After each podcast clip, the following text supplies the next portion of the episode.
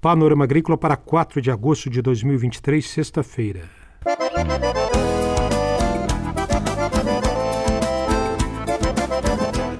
Sexta-feira de lua cheia, este é o Panorama Agrícola de 4 de agosto para você, amigo ouvinte.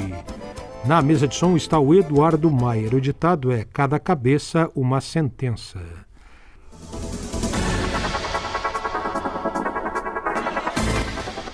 Sustentabilidade econômica e ambiental. Esse é um dos destaques de hoje do Panorama Agrícola, falando da região de Caçador. Confira a entrevista de hoje. Anderson Feltrin, gerente da Estação Experimental da Ipagre em Caçador, é o entrevistado de hoje do Panorama Agrícola. Ele fala sobre maçã e apicultura, cultivo protegido, manejo de irrigação e fertirrigação, também na cultura do tomate. Acompanhe. Perfeitamente. E também aí ajustando né, algumas técnicas aí que, né, que, o, produtor também consiga ter lucro na sua atividade, né, para também permanecer na, na atividade por, por longo período aí, né? Então acho que esse que é a, a função da, da IPAGRE, da IPAGRE é, trazendo a sustentabilidade e também com, com lucro para o produtor ter, permanecer na, na sua atividade. Agora, recentemente, a IPAGRE lançou novos materiais na cultura da maçã. É, quais são as perspectivas futuras e como é que se trabalha com tantas variedades assim? Qual é a ideia da, da pesquisa? A perspectiva é assim, de ter um escalonamento de plantio, né? Então você sai aí basicamente aí da, da, das variedades tradicionais e você pode ter uma oferta de produto ao longo do, do, do, do por um período maior, né? Então você tem a fruta mais fresca aí no, no mercado, né? Trazendo maior qualidade. E essa questão também aí dessas variedades, hoje a gente está tá com ela já na alguns produtores, grupos né, de produtores na Europa que a gente foi, foi feito o licenciamento e o pessoal também está pagando royalties, né? Então é um é mais uma, uma, uma renda aí que está vindo aí para o estado de Santa Catarina com a função dos royalties, né? ajudando também o programa de melhoramento, em especial da IPAG lá de Caçador, a desenvolver, continuar né, desenvolvendo aí novos materiais para os próximos anos. Tem ideia de quantos anos mais serão necessários para novos materiais?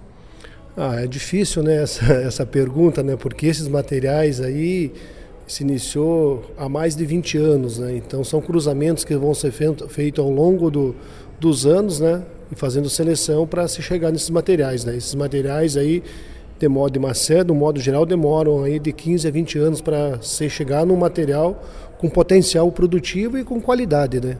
Então lá no tomate hoje a gente está trabalhando com cultivo protegido, né, fazendo alguns, alguns é, trabalhos né, com, dentro da, do cultivo protegido para também levar a resposta para o pro produtor. Né? Uma das, das dúvidas que o produtor tem quando você usa cultivo protegido é se você usa uma fita de gotejo ou mais de uma fita. Né? Também trabalhar a questão do manejo de irrigação, né?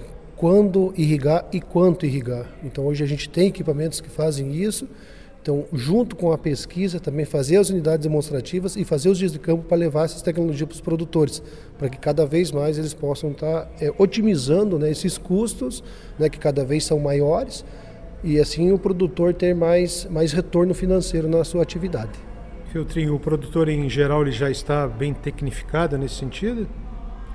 É, a gente sente uma certa dificuldade na questão do manejo de irrigação, né? Uma, uma, uma dos, dos, motivos que eu, que eu vejo, assim, na minha opinião, é, é que nós aqui no sul, é, acaba que quando não é cultivo protegido, o pessoal ele usa a irrigação como uma suplementação e não sente tanta falta quanto que é na região centro-oeste, que tem que ter um manejo mais tecnificado.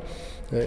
E outra coisa que a gente ainda que não tem, né, é a questão da outorga da, da água. Né? Então, a partir do momento que começar algumas atividades, tendo a outorga da água, começar ao custo dessa água aplicada na, na agricultura, acredito que o produtor vai começar a usar mais essa, essa tecnologia, sabe? Que é o manejo de irrigação, que é uma coisa simples, né? que já tem ao longo tempo, só que o produtor ainda está resistente a utilizar. É em função dessa de realmente não ter ainda é uma necessidade de água, você acaba aqui usando só uma suplementação, né? Nesse sentido aí que o produtor ainda não adotou essa tecnologia. No caso da irrigação do tomate, inclui fertirrigação também, fertilizantes?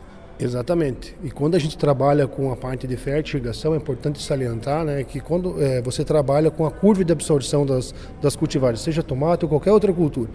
Então, quando você trabalha a curva de absorção, você trabalha a quantidade de nutriente que a planta precisa naquele momento. Então, se você não tem um manejo de água é, racional junto com isso daí, você acaba aqui o quê? O excesso de água pode ocorrer a lixiviação dos nutrientes e aí é tendo deficiência, causar algumas deficiências.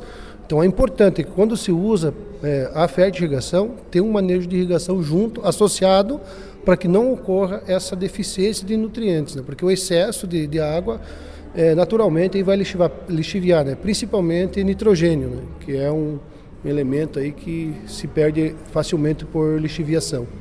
Lixiviação é perder no solo perdendo o solo. Né? Então, quanto mais o excesso de água, esse nutriente ele vai descer nas camadas mais profundas do, do solo e aí a planta ela acaba que não conseguindo absorver. Né? Para este segundo semestre, alguma orientação da pesquisa da estação de caçador para o produtor de, de maçã e de tomate? Ah, eu acho que é seguir né, o que a gente já tem. A gente já tem um, um, um um sistema né, publicado já a questão do sistema produtivo, né? Então acho que é seguir as orientações do técnico da IPAGRE, né? Da pesquisa, né? Então que a gente tem a integração, que tem a pesquisa e a extensão, né? é, tá seguindo aí as orientações do, do técnico aí do escritório da IPAGRE. Eu acho que está bem assim para as principais culturas a gente já tem já um sistema de, de produção bem bem definido, né? E é assim que vai surgindo as novas as novas é, é, novidades gente vai estar levando junto com o pessoal aí da IPAGRE, levando as novidades nos, nos dias de campo, nas nossas reuniões técnicas para o produtor. Essa entrevista com o gerente Anderson Feltrin da Estação Experimental da IPAGRE em Caçador.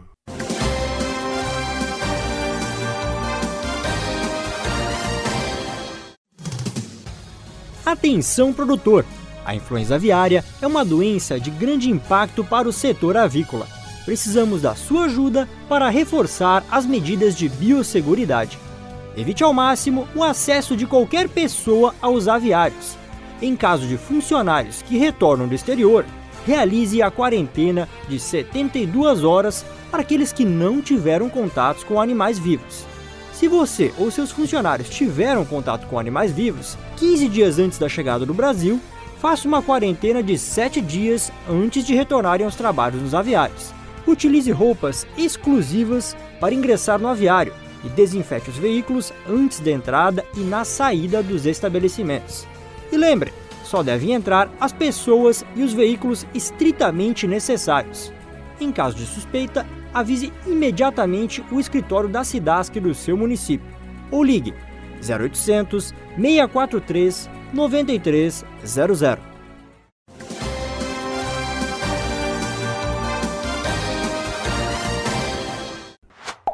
Zap Rural. Zap Rural de hoje vem na voz do extensionista Carlos Cavicchioli. É sobre tuberculose, uma grave doença que prejudica os animais, inclusive os humanos. Tuberculose é uma doença contagiosa que muitas vezes passa despercebida. Ela forma nódulos nos diversos órgãos dos animais, inclusive do homem. Os sintomas são diferentes conforme o local dos nódulos, podendo dar problemas respiratórios, magreza, ínguas inchadas, falta de apetite, entre outros. Quando localizada no úbere, pode ser confundida com mastite. É causada por uma bactéria que entra no organismo dos animais e das pessoas, principalmente pela respiração, mas também pode entrar pela ingestão de água e alimentos contaminados. Os animais com a doença contaminam o ambiente, passando o problema para o restante do rebanho. A doença permanece por até dois anos nos pastos, água e instalações das propriedades, sendo de difícil controle depois de se instalar. Por isso, o mais importante é prevenir e não deixar a doença entrar na criação. Exija exame dos animais antes de comprar e trazer novos animais para a propriedade. Faça exames periódicos nos animais do plantel.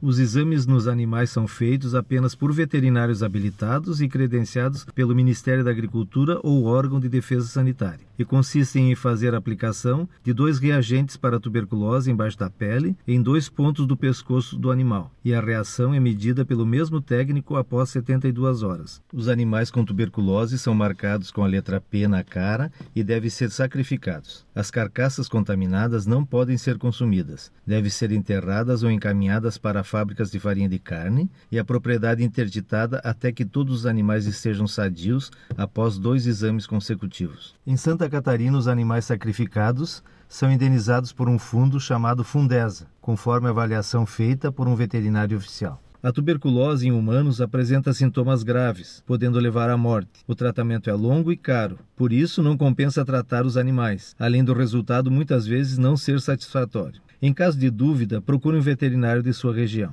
Tecnologia e conhecimento, compartilhar é legal. Tem informação em tempo real, zap zap zap rural. Tem informação em tempo real, zap zap zap rural.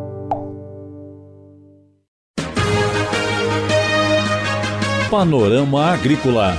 Programa produzido pela Empresa de Pesquisa Agropecuária e Extensão Rural de Santa Catarina.